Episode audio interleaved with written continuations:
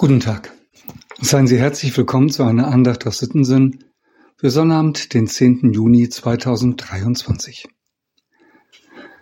Es gibt Worte, die kennt man heute kaum noch. Zumindest benutzt sie kaum jemand. Das Wort erquicken gehört dazu. Immerhin verstehen wir es noch, es heißt so viel wie erfrischen oder stärken.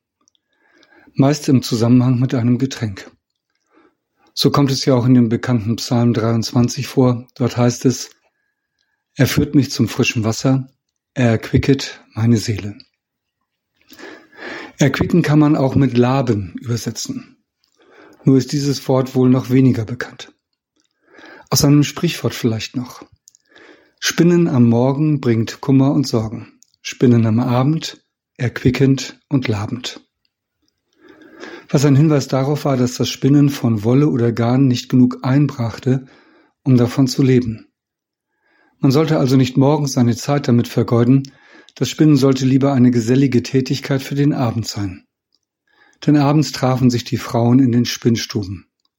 Das brachte zwar auch kein Geld ein, aber die damit verbundene Geselligkeit tat der Seele gut.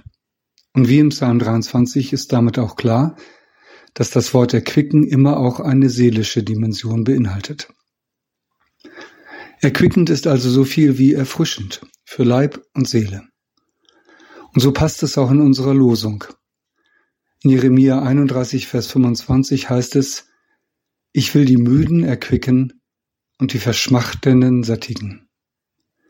Ich will die Müden erquicken und die Verschmachtenden sättigen. In diesem Kapitel aus dem Buch Jeremia geht es um einen Mangel. Jeremias Worte richten sich an Vertriebene. Sie wohnten weit entfernt von der Heimat. Ihnen sagt er im Namen Gottes eine Verheißung zu. Ich, euer Gott, will euch wieder nach Hause bringen. Ihnen gilt, ich will die Müden erquicken und die Verschmachtenden sättigen. Die Müden erquicken. Wie macht Gott das? Was ist erquickend für die Seele? Ich nehme noch einmal den Hinweis aus dem Sprichwort. Spinnen am Abend. Erquickend ist die Gemeinschaft. Mir zumindest geht das so. Ich habe ja manches Mal Abendveranstaltungen in meinem Beruf und manchmal denke ich dann auch, Mensch, muss das jetzt noch sein? Eigentlich bin ich viel zu müde. Aber dann mache ich mich doch auf den Weg. Und wenn ich dann wieder nach Hause komme, bin ich vielleicht immer noch kaputt, aber auch erfrischt oder soll ich sagen, erquickt durch die Gemeinschaft. Das tut mir einfach gut. Wir brauchen Gemeinschaft. Deshalb hat Gott uns auch die Gemeinde gegeben. Durch die Schwestern und Brüder will er uns stärken. Ich habe das besonders unter den Beschränkungen der Corona-Zeit gemerkt. Kleine Zeichen der Gemeinschaft, ein Telefonat oder ein gemeinsames Gebet bei einer Videokonferenz. Das tat einfach gut. Auch wenn das Wort Jeremias aus einer ganz anderen Zeit stammt, es soll ebenso für uns heute gelten. Und wenn du in diesen Tagen den Eindruck hast, dass du müde und erschöpft bist, dann gilt dir dieses Wort heute ganz besonders, als sagte Gott es genau dir zu. Ich will dich erquicken. Ich will dir wieder Kraft und Energie geben. Ich will und ich tue es.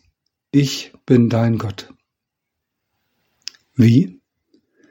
Nun, Gott hat viele Wege.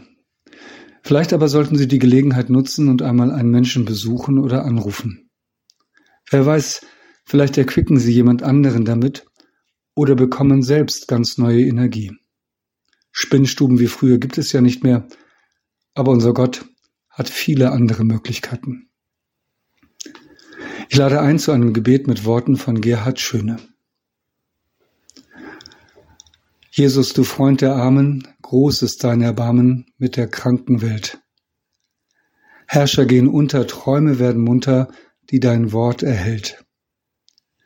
Und wenn ich ganz unten bin, weiß ich dich an meiner Seite. Jesu meine Freude. Amen. Mit einem herzlichen Gruß in jedes Haus, ihr Andreas Hannemann.